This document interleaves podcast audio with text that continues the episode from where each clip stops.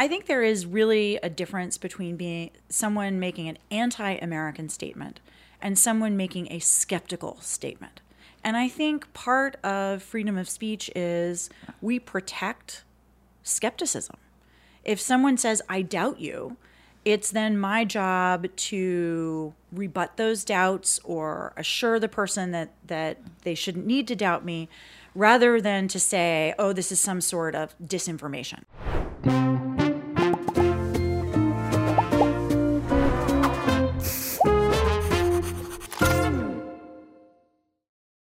益生菌已经是许多人每天必吃的保健食品，但你知道每天吃的益生菌含菌数值有多少？里面的菌株是哪些呢？必须要配水食用，是不是觉得很麻烦？Before Lacto 丹麦比乐多益生菌除了有专利菌株，以五倍的原料成本，让每一包益生菌都能够保证菌数含量。更拥有 Easy Melt 世界专利即溶技术，入口即溶。比乐多四十亿益生菌加 D 三随身包，每包一公克，保证含四十亿以上优质活菌，添加三百 IU 维生素 D 三，选自全球营养知名瑞士 DSM 原料，萃取自羊毛脂，天然好吸收。除此以外，比乐多益生菌使用天然糖醇及香料，健康无负担，每包热量仅四大卡哦。随身包也在全省康。世美全家超商、某某购物网、全家人健康官网、虾皮商城贩售中。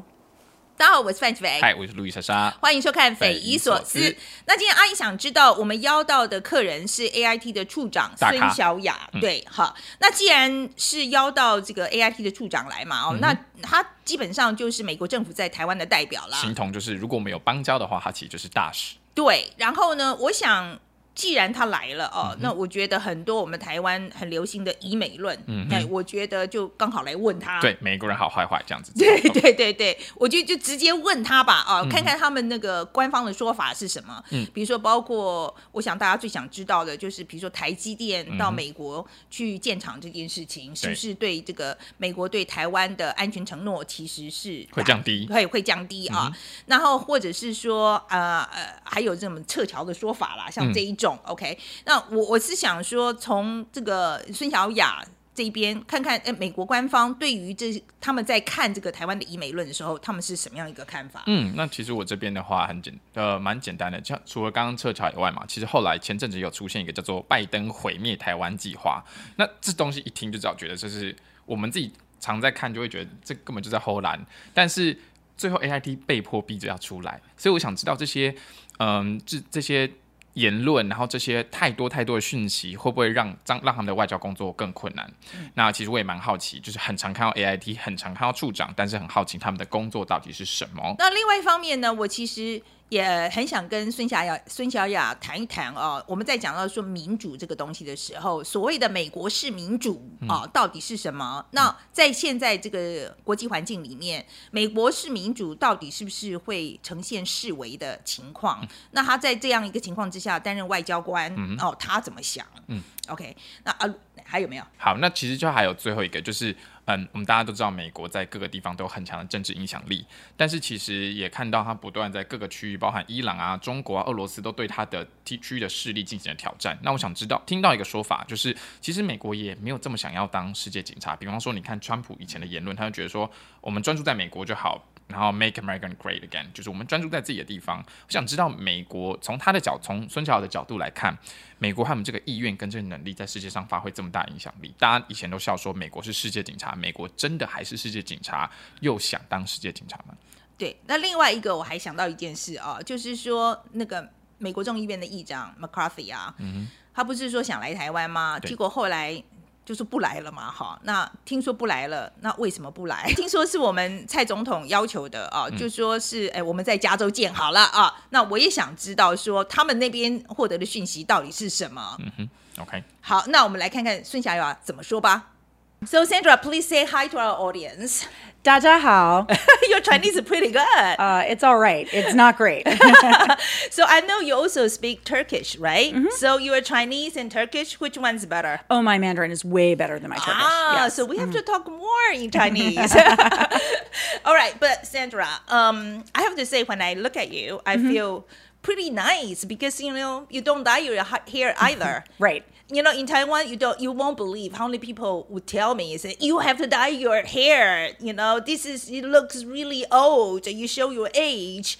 But I was told they they call me this like Mm-hmm. American thing. So I think your hair is lovely. It's a really sharp haircut, and I think the the silver looks really nice. so is it really an American thing? You know, I think many more Americans now post COVID. I, because you couldn't go to the hairdresser for like the mm. first year. So people had to deal with their natural color coming out. And I think a lot of people chose work from home, that work from home time to like transition to a more natural hair mm-hmm. color. Mm-hmm. So it, I think you know this is like your preferred style, right? Mm-hmm. I mean, you know, you like it like this. That's yourself. Well, I went through a period in high school when I dyed my hair purple and green and all sorts. all I got it all out of my system. So All right, so let's talk about your your work here in, Mm-hmm. in Taiwan. Okay, so as the director of AIT in Taiwan, Mm-hmm. I think you are you are like a de facto ambassador of United States in Taiwan. So for you personally, what's Mm-hmm. your most important mission? Well, so so I am the representative of the United States in Taiwan. Um, what AIT ju- does is manage our unofficial relationship. We have four main priorities at AIT. Um, it's supporting Taiwan's uh, self defense efforts, uh, building resilient supply chains, uh, helping to maintain and expand Taiwan's international space, and then building and improving our already excellent economic and people to people ties. I have to say that uh, I can help to to notice that you put that to help Taiwan to build the self defense as the Mm-hmm. first one to mention. So, is it the most important mission for you right now? So that's our highest priority. So those are in a, uh, those four are in a priority rank order. People would say that the, the cross-strait relationship is not at a flashing point. Mm-hmm. So, does that create a lot of pressure for you? No, I mean I think the the important thing um, building a strong self defense capacity for Taiwan should actually reduce tension. Deterrence, sort of traditional deterrence theory, basically says if you have a strong defense, it makes you less vulnerable and it actually lowers tensions. I think a, a lot of people in Taiwan, uh, they would say that our TSMC is a you know is a very good deter- deterrence already. TSMC had had this plan. Uh, actually, I think it's already executing. They are going to uh, build a factory in the United States to produce chips over there. A lot of people would say that this is like counterintuitive. What do you think about that? So, you know, I think it's it's easy if you step back from the actual situation in the industry to think that it's counterintuitive. And at this point, Taiwan is facing some natural limits on growth. Land, water, electricity, and people. And um, as the Taiwan sort of builds out here at home, a desire to site fabrication and manufacturing closer to customers is pretty natural. So, Taiwan, um, prior to the investment in the United States, TSMC had already had plants in mainland China and in Japan. Um, so it was pretty, na- and so, and my understanding is TSMC looked at Europe and the United States as the natural next location because that's where the customers were, right? Um, and we're super happy that they decided to invest in the United States. Um, almost all of the chips produced in Arizona will be consumed in the U.S. So it shortens supply lines. It makes it it makes for a greener transportation solution, um, which is a good thing for all of us.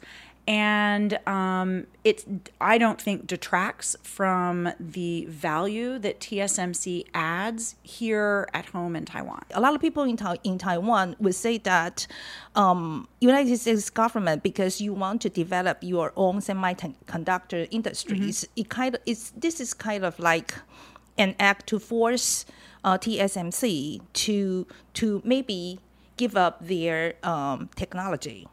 No, absolutely not. The TSMC move was not something that the US government pressured TSMC to do. We offered incentives just like European governments and governments in other parts of Asia did.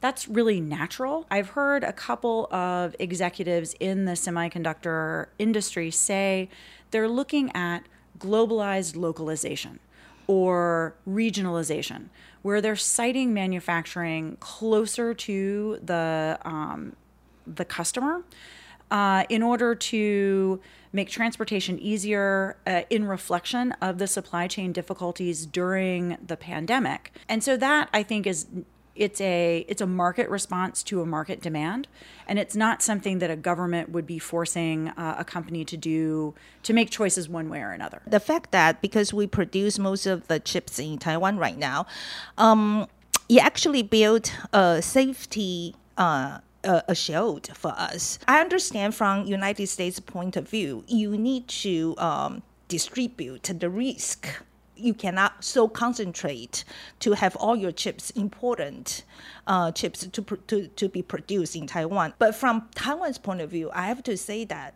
does that mean that it also means that, that uh, the United States commitment to help Taiwan to defend yourself is kind of like contradict to each other. So I'm going to start off by saying first, the the U.S. commitment to Taiwan under the Taiwan Relations Act was conceived and written into law in the U.S. before semiconductors became a big thing. So they're they're unrelated to one another, and those commitments are enshrined in law in the United States. They're not a policy or a regulation; they're actually a law in the U.S. The other thing I'm going to say and you probably should interview somebody from the from like the semiconductor industry. But um, we learned during the um, close look that the U.S. government gave to chips that went into automobile manufacture that this is an immensely complicated industry with lots of different suppliers and lots of different levels of production and it is almost impossible for to look at a factory and say, ooh, that is the factory where the really high end defense chips are made. So you you would think there could be big intellectual property rights concerns, but they have built this really complicated sort of compliance and secrecy uh, system, even when their manufactured goods are in the same room with each other. As a result, if you're looking from the outside as a government or as a regulator, it's really very opaque to you to see you know what is where. Yeah, I understand what you're mm. talking about. And then I have to say that actually I myself have mm-hmm. pre- pre- a lot of confidence mm-hmm. in our technology. Mm-hmm. I mean, you know, TSMC's technology. I'm sure they know what they're doing actually. but I have to say that because there's a lot of this is the questions that mm-hmm. a lot of Taiwanese people have. So I have to ask. Right. And and if I mm-hmm. can if I can add to that, I think this the you know, Taiwan's imp- Taiwan plays a really important role in global trading systems. And Taiwan plays a super important role in the high tech industries. And I think the thing that we need to remember is that there is a status quo situation in the Indo Pacific region across the Taiwan Straits that is stable. It's peaceful. It has allowed Taiwan and South Korea and Japan and the People's Republic of China and Vietnam and all these other places to develop for decades. Mm. Um, and it's really important that we should treasure that peace that that peace because it provides us uh, a great standard of living, uh, a lot of prosperity, sort of health and happiness, and we should all be working towards that. This would take me to another question mm-hmm. that we have. Okay, and then uh, I'm talking about this anti-American uh, mm-hmm. anti-American sentiment in yes. the world right mm-hmm. now. I think they are it's um this kind of voice you know the united states is trying to sell uh like unwanted tech, you know weapons to taiwan. How real is that? Taiwan is a big defense consumer of the united states. So probably uh top one two three purchaser of us weapons and defense systems over the past several years. So it's true that we sell taiwan a lot of weapons. Um, taiwan chooses which weapons to buy or not to buy. We don't force them one way or another. Uh, we certainly will talk about the pros and cons of this device versus that device, but it's a it is a um, a customer led uh, discussion. I think what we see here in Taiwan is skepticism more than an anti American. Anti Americanism, as manifested uh, across the past many decades, tends to be far more vir- virulent than what we're hearing in Taiwan now. I think what we are experience here experiencing here is you know, concern um, about great power competition, concern about a fraught geopolitical situation that Taiwan finds itself in today, and concern that you know the United States might become distracted or look away. I know we heard that a lot um, when Russia invaded Ukraine last year. That you know, kind of the United States can't walk and chew gum at the same time. There, we can either focus on Europe or we can focus on Asia, and we can't can't do both.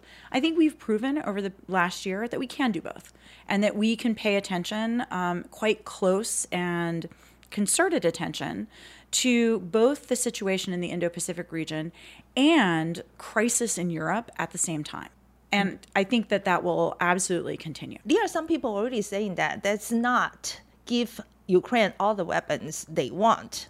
You, I'm sure you heard mm-hmm. about that too. For example, like Mr. Donald Trump, mm-hmm. he, they have been saying that for a while already. And I have to say, you know, when hearing them say that, it gives me great concern, okay, about the American commitment to the not only to Ukraine, also in Taiwan or to Taiwan. So in the case of a different party coming to uh, going to the White House, does that mean that you know whatever the strategy or the policy right now will be changed?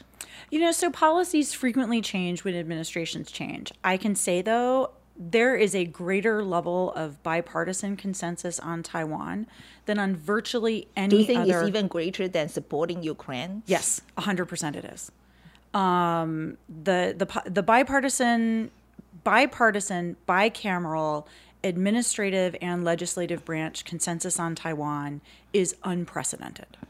Um, it it's really surprising to me, and it's the first time in my like decades of experience as a foreign service officer that I've seen this level of policy coherence and policy agreement.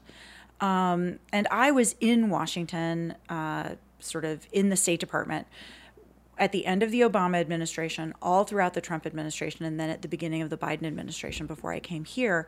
And it's just clear that um, despite you know two consecutive changes of, of party, the consensus has held, and I think it's I think it's a durable consensus. Mm-hmm. mm-hmm. Um, and then I think there is a voice in Taiwan, United States and China are competing right now. Mm-hmm. And then, so we kind of have this unwanted tension, okay, unwanted attention. Um, like you know, we we we got put at a spot. You guys compete. That's your business. Why you drag me here? so, what do you say to that? So I would say that, um, you know, we view Taiwan as a partner, not as a problem that needs to be solved, um, and a and a partner that brings a lot to the table. Uh, it it really is a true statement when we say that Taiwan is a model of democracy and a force for good in the world, and it it really struck me last summer when Speaker Pelosi visited. Um, so AIT supported her visit. We accompanied her to her meetings. We arranged a trip for her to the Human Rights and Democracy Museum that used to be the old prison. And the head of the Control Yuan, um, uh, Chen Yuanzhang, gave her a tour and told her about her, her and told Speaker Pelosi about her uh, Chen Yuanzhang's experience as a prisoner there that was a really moving discussion. I, I was personally moved. I would also have to say that you know uh, Speaker Pelosi's visit to Taiwan for myself is mm-hmm. also very important. Mm-hmm. I think it's a very it's very uh, encouraging and it's a, a very warm gest- mm-hmm. gesture. Um, but this time, Speaker McCarthy, I think we have to deal with it completely different. Uh, um, is that true? The news I read is that it, uh, Mr. Uh, Speaker McCarthy actually wanted to come to Taiwan, but the, is uh, the President Tsai Ing-wen says that that's meet in California. Is that true? so I have no way of knowing whether that's true or not. Okay. And you know, to the best of my knowledge, Taiwan has not yet announced a trip anywhere. Um, but I can say that you know, transits of the United States by senior level Taiwan officials, including by President Tsai Ing-wen herself prior to the pandemic, happened with frequency. You know, this is not an unusual or new thing. There's a strong precedent for it. And there's a strong precedent for visiting senior uh, Taiwan officials to meet with members of Congress. I really thought that uh, her, her trip to uh, California is already confirmed. So it's not?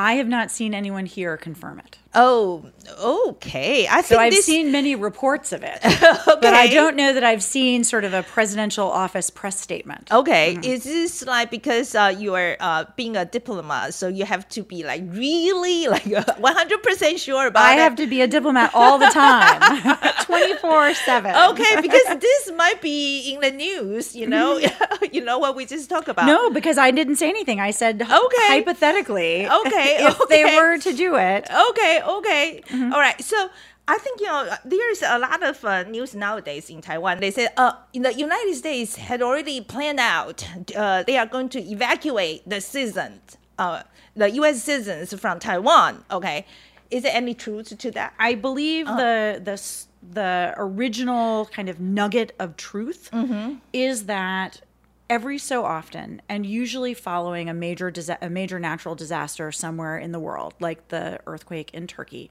we send out reminders to the local American citizen community that says. You know, be aware, natural disasters can happen to anyone. And we did back in, I guess, February after the Turkish earthquake, put out a warning that said just a reminder to American citizens to make sure that they were prepared in case of a natural disaster that somehow morphed into a completely incorrect uh, piece of news. All right. So the other one is about a, a guy is called uh, Garland Nixon. He's in news everywhere. He was talking about like uh, that Biden has a plan to destroy Taiwan, and so what do you say to that? I mean, President Biden, when he was Senator Biden, voted for the Taiwan Relations Act. Um, he is, you know, firmly committed to the U.S. to U.S. policy towards Taiwan. I, don't know where this story comes from, but it's false. We know all this are fake news, right? Mm-hmm. You know, I look at that. You know, the first time I saw that, this is so ridiculous. Okay, mm-hmm. but it's everywhere. It's very annoying. You know, I think it's a problem for everyone who deals with misinformation and disinformation because of course if you repeat the the false statement, you run the risk of giving credibility to to a false statement. Um, but if you ignore a false statement, you run the risk that it gets legs in your absence. I do think, though, from everything that I've heard, that Taiwan has really sort of well educated, aware, savvy media consumers. From your point of view, okay, does AIT has a lot of tools to combat that? So we tend to operate in a fairly traditional media space. So we don't we don't have a debunking team or anything like that. If if the if our press spokesman is asked a question by a journalist, he responds. Um, we put out press statements when we have news or information from the states that we want to affirmatively put forward. Um, but we so far have not taken the approach of trying to sort of knock down uh, Why so incorrect- restrained?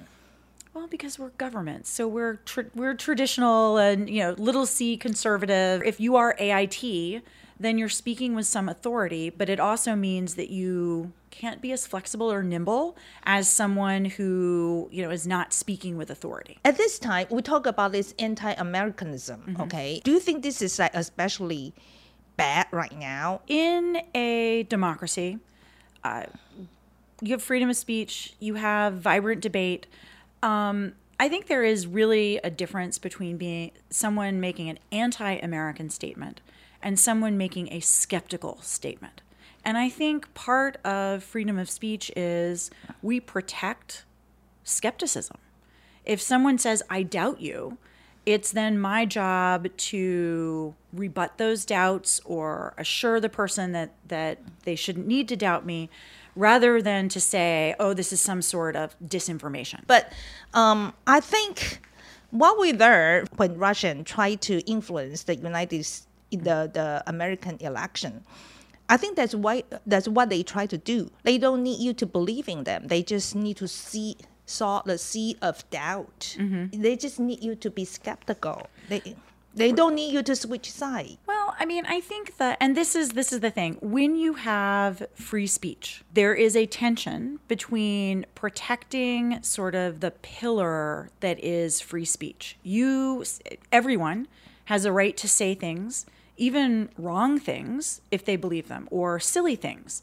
Um, what they don't have freedom to do is to say something that is dangerous, but they do have a right to say you know, I disagree with you. I don't like your policy. I think your policy is wrong. I think you made the wrong decision. I like that other guy better. And I think the it it is becoming more difficult sometimes to distinguish between those clearly protected statements. So I think it's something that we need to pay close attention to but I am a strong free speech supporter. I would rather have someone come to me and say, Sandra, you're wrong. AIT has the wrong priorities you know, I you're wrong, wrong, you couldn't be more wrong. Because if you don't talk about disagreements, they just fester. But I have to say that, you know, I'm a firm believer of uh, free speech too. But I have to say that oftentimes I feel that I, I wish, you know, we could, which I, I have the power to mm-hmm. just go out and then just yell at them and then say, you shut up. Sometimes when competing with all these uh, authoritarian countries, we, we just have less tools. Then I think we have to develop more and better tools. I, I don't think res- restricting speech is is the right solution. Mm-hmm. Um, because I think it's really hard in a free society to actually restrict speech. And what you then end up with is speech going into corners where it's not open and transparent, and people can be re- led really badly astray We've seen this sort of in the United States with like jihadist websites and where we're really sort of dangerous criminal terrorist behavior is grows because it's not exposed to the light of day. I have to say that I admire your optimism. I always say that when I when I talk to uh, Chinese people about democracy, it's like talking to them about baseball. They just don't understand. Okay. okay.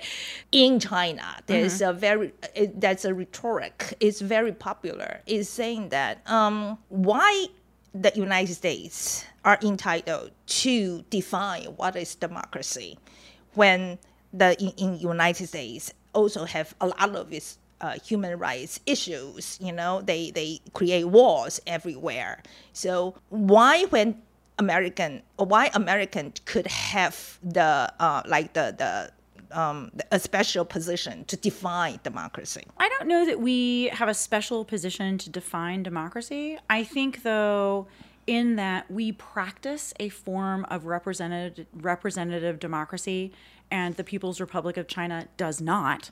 We have better grounds to define it than they do. Um, I you know the the history of democracy dates back to Athens. It's a it's a Greek word. It's been around for you know hundreds, more than a thousand years. It's something that's been a well-known subject of debate and scholarship in the West for a long, long time.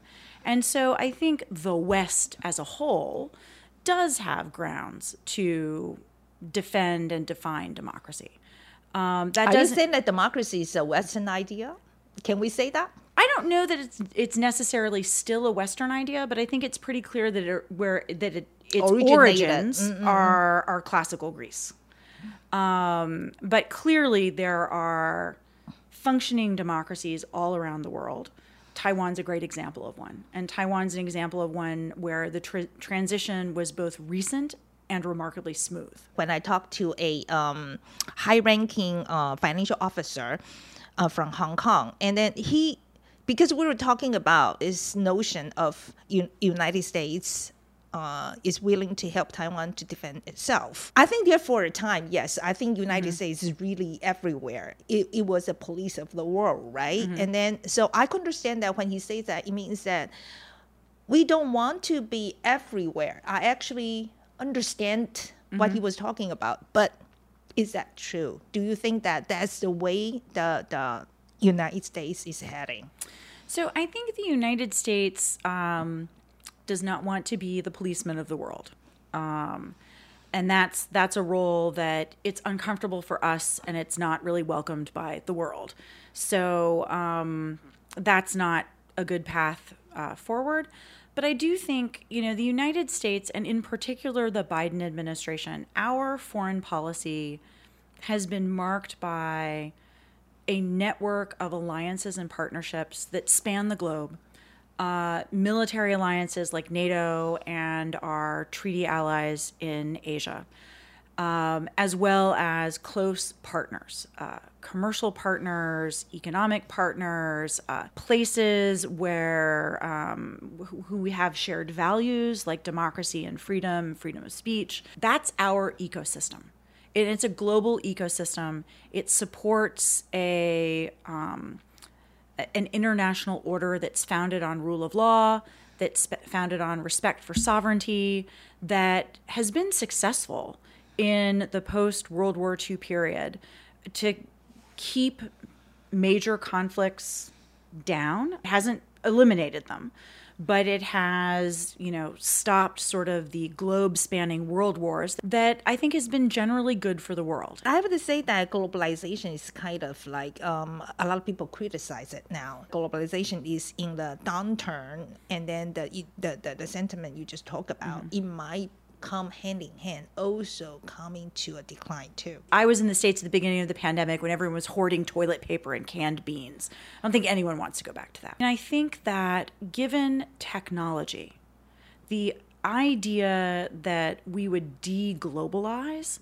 is difficult to fathom how we would do it. So when I first came to Taiwan in 1992, you had to make long distance, expensive long distance phone calls or write letters. Now, anytime I want to talk to my children in America or my mom, we can send each other a, you know, a FaceTime message. And so global communications is here to stay. Global connections have been built for reasons other than seeking the lowest cost labor force, mm-hmm. which was the driver in sort of the it's 80s. not just efficiency you mean it's not just efficiency anymore mm-hmm. now it's it's global by choice rather than global searching for the lowest cost input okay i'm just going to push it a little bit mm-hmm. more okay about this do you think there's connection between globalization and americanism you know i think they are a little with a globalized telecommunications and media environment um, with broadly available um, machine learning translation services. Uh, young people, democracy activists, politicians all over the world can keep up with what's happening all over the world. Now today it's it's ever present and I think that that's a it's a good thing for freedom, human rights and democracy because it gives people visibility on what's happening. I think the challenge is you know, when you get visibility on a big, vibrant, messy democratic society like the United States, you get visibility on the good parts and the not so good parts. Mm-hmm. And part of being an open society is being willing to accept that you're not perfect and that there are always things that you need to do better. And there may, in fact, be things that you do pretty badly. Um, and acknowledge you know recognizing that you have a problem is the first step to fixing your problem. I think you know that's it most part of it. And let's talk a, a, little bit about your personal life. I heard your husband is also a diplomat. That's right. Mm-hmm. okay and then he is also a professional diplomat. And then where is he right now? He is the number two at our mission in turkey. In turkey I will assume both of you, because you are here in Taiwan, he is in Turkey. I think I would assume that both of you cannot be in the same country most of the time, right? Well, we had actually throughout our career mm. until we both transferred out of Washington in the summer of 2021, with the exception of one year, we had always lived in the same house. And so we had always been able to work in the same city usually not the same building, but you know, we, we at least lived in the same house. So for your children, do you uh, do you guys you, you guys must travel a lot? So how you know how the children deal with it? Do they like it? Well, you know, we moved a lot. Mm. So, but we didn't necessarily once we once we moved, we didn't do that much traveling. Um, so I think they liked it, but quite frankly, the the oldest is now happy to be home and living in Virginia, and I don't think he plans on moving again. the youngest is in high school here in Taiwan, and he's also he's looking to go to go to school close to home. Uh, you know, interestingly enough, none of them are interested in study abroad. They're all college. We've done that. Okay, do, do you see them? It could could be like you know, follow your or your husband's step to become a diplomat in the future. Any any one of them will pick it. Pick up the medal? No, I don't think so. Nobody. so we design a like you know uh, a, a, a, a, a quiz for you. Okay, so you just answer me right away. No thinking. No okay? thinking. No thinking. Okay. Okay. So I'm going to start. All right. Okay. Could you pronounce your Mandarin name? Sun Xiaoya. Pretty good. Capable to sign your Mandarin name? Yes. we are going to try that. It okay. looks like writing, not signing. All right. Okay. Beef noodle or Din Tai Fung? Oh, both. Oh dear. Ah, you got to pick. I gotta pick Uh-huh. beef noodle, beef noodle. Okay. Stinky tofu or thousand year egg? thousand year egg. Really? Oh yeah. So you hate stinky tofu? Don't like it at all. My husband says that it smells like a dead body. Coffee or tea? Coffee.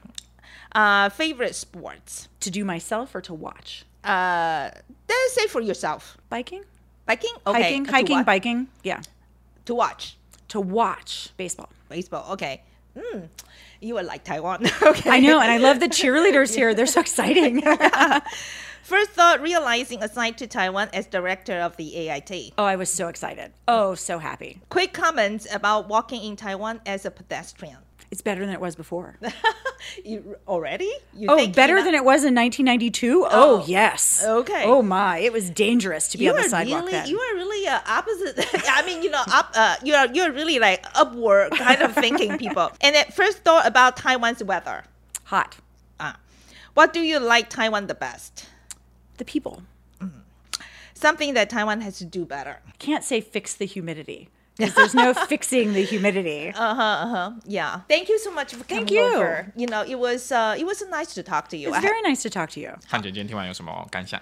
我觉得第一个，我觉得他是一个很厉害的外交官。嗯哼，你没有觉得吗？就是你攻他很多东西。其实我一开始有点担心，因为你 TSMC 那个东西其实打得蛮凶的，但他回答的四平八稳，招都接得非常好。对我其实我觉得问的蛮 凶的，其实我真的觉得我问的蛮凶、蛮直接的，但是我觉得他都接的不错，嗯哼，所以我觉得他呃果真是蛮厉害。但我要讲啊果然是做了三十年，蛮厉害。但我要说啦，其实他从就是生意上，或是从企业角度上来说，我觉得没有到完全说服我。他只能告诉我说，从政治端来说，为什么 TSMC 过去会是一个会是一个决定，就必须要这么做这样子。嗯，对我也觉得啦，哈，那我觉得这有关台积电这一点呢，嗯、嗯、我觉得他当当然讲的是美国官方的立场了啊、的确他的切入点就是用商业的角度去看嘛，哈、但是我觉得在我问他，比如说不管怎么样，这也是个政治决定嘛，我觉得他也没有回避。我我觉得他其实回答也算是蛮直接的，嗯啊，呃，所以我觉得还不错哦、我觉得基本上来讲还算是有问有答嗯哼，，OK，没有没有说让我觉得好像在如答太听直觉，有对有一句话叫“听君一席话，如听一席话”，就是就在讲废话 这样对，没错，所以我觉得还算是，我觉得蛮直接的，他态度蛮直接的哈。